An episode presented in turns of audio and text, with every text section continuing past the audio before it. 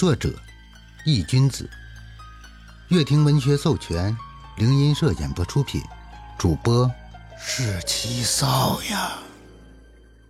第六十七章，开阴门。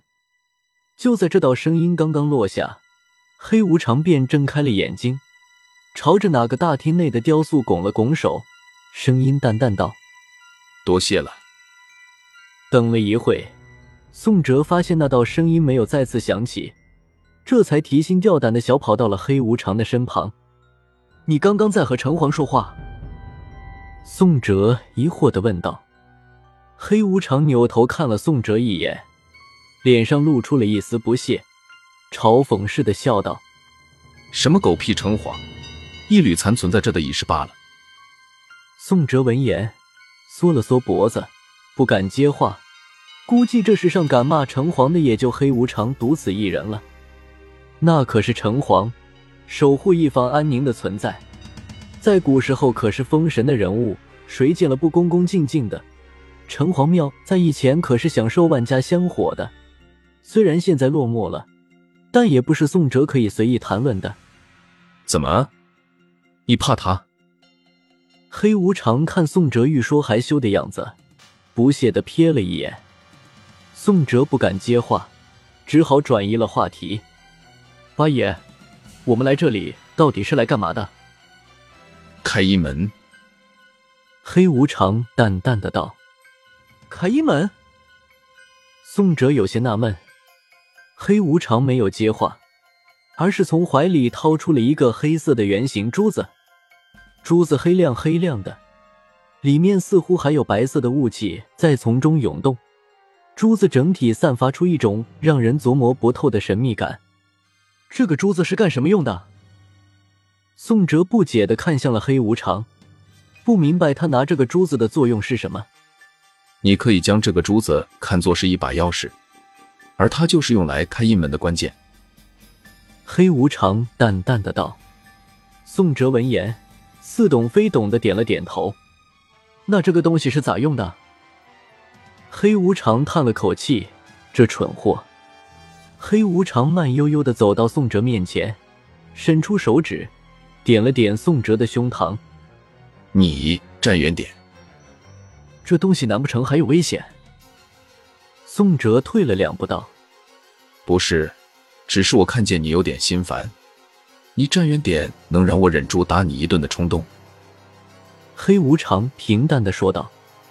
随即，黑无常走到城隍庙的门口。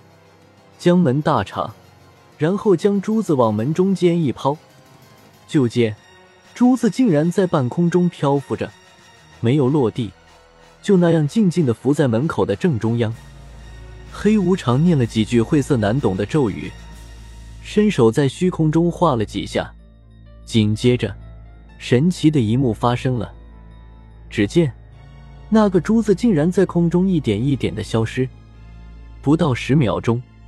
那个珠子就已经完全消失在了宋哲的眼前，仿佛就像从来没有出现过一样。过来，黑无常冲着宋哲招了招手。宋哲蹑手蹑脚的走了过去，目光看向了珠子消失的地方。从这里看向这扇门的外面，有没有发现什么不一样的地方？黑无常指着城隍庙的大门，看着宋哲，淡淡的问道。不一样的地方。宋哲闻言皱了皱眉，目光看向了那扇大门。宋哲感觉却变得和之前有些不一样了，但到底是哪里出现了变化，宋哲又说不出来。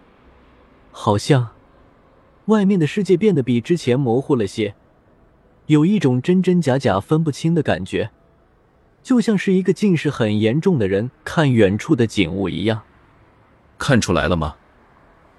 莫约一分钟后，黑无常淡淡的问向宋哲道：“和之前比，有一种虚假的感觉，让人看的不太真实，对吗？”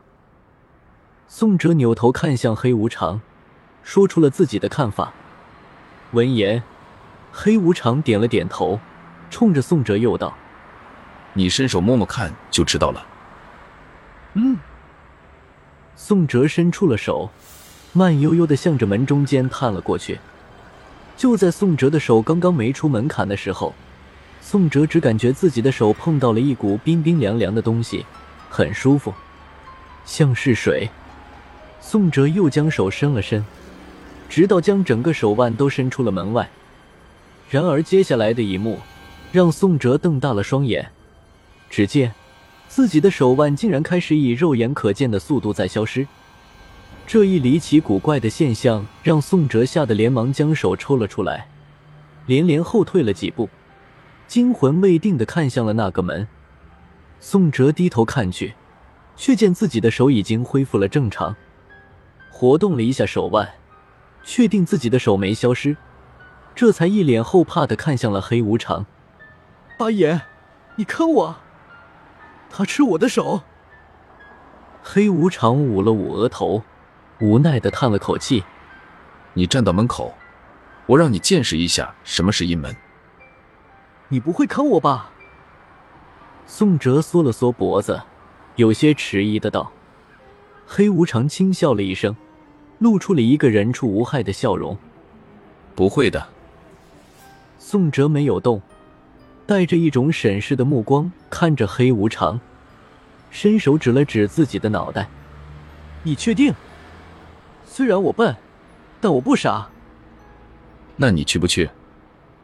黑无常脸上的笑容消失了，取而代之的是从没见过的冰冷，身上开始飘出丝丝鬼气。去。宋哲最终还是在黑无常的威逼之下屈服了，一脸不情愿的站在了门口，直愣愣的看着黑无常，想看看他到底要搞些什么鬼名堂。小孩子不要看。转过身去，黑无常淡淡的说道。宋哲有些无语，但还是很听话的转过了身。毕竟，胳膊拧不过大腿。而就在宋哲刚转过身的一瞬间，屁股突然传来一阵剧烈的痛感，让宋哲一个趔趄摔出了门外，直接消失不见。在宋哲的身后，黑无常一脸淡漠的收回了脚。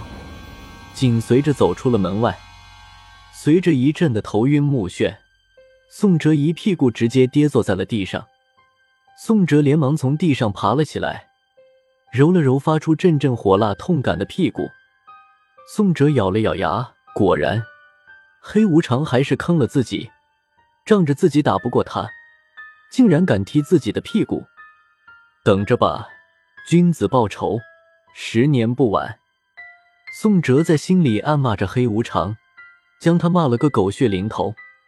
然而就在这个时候，宋哲突然一愣，目光扫视眼前的环境，这地方好像有点陌生。不对，宋哲猛地后退了两步，他发现此时自己竟然不是在之前的城隍庙中，这是哪？宋哲惊得瞪大了眼睛。黑无常的这一脚，难不成将自己给踹出了天南市？这里是阴门的另一个接口。就在这时，黑无常的声音从身后传了过来：“本章已播讲完毕，感谢您的收听。”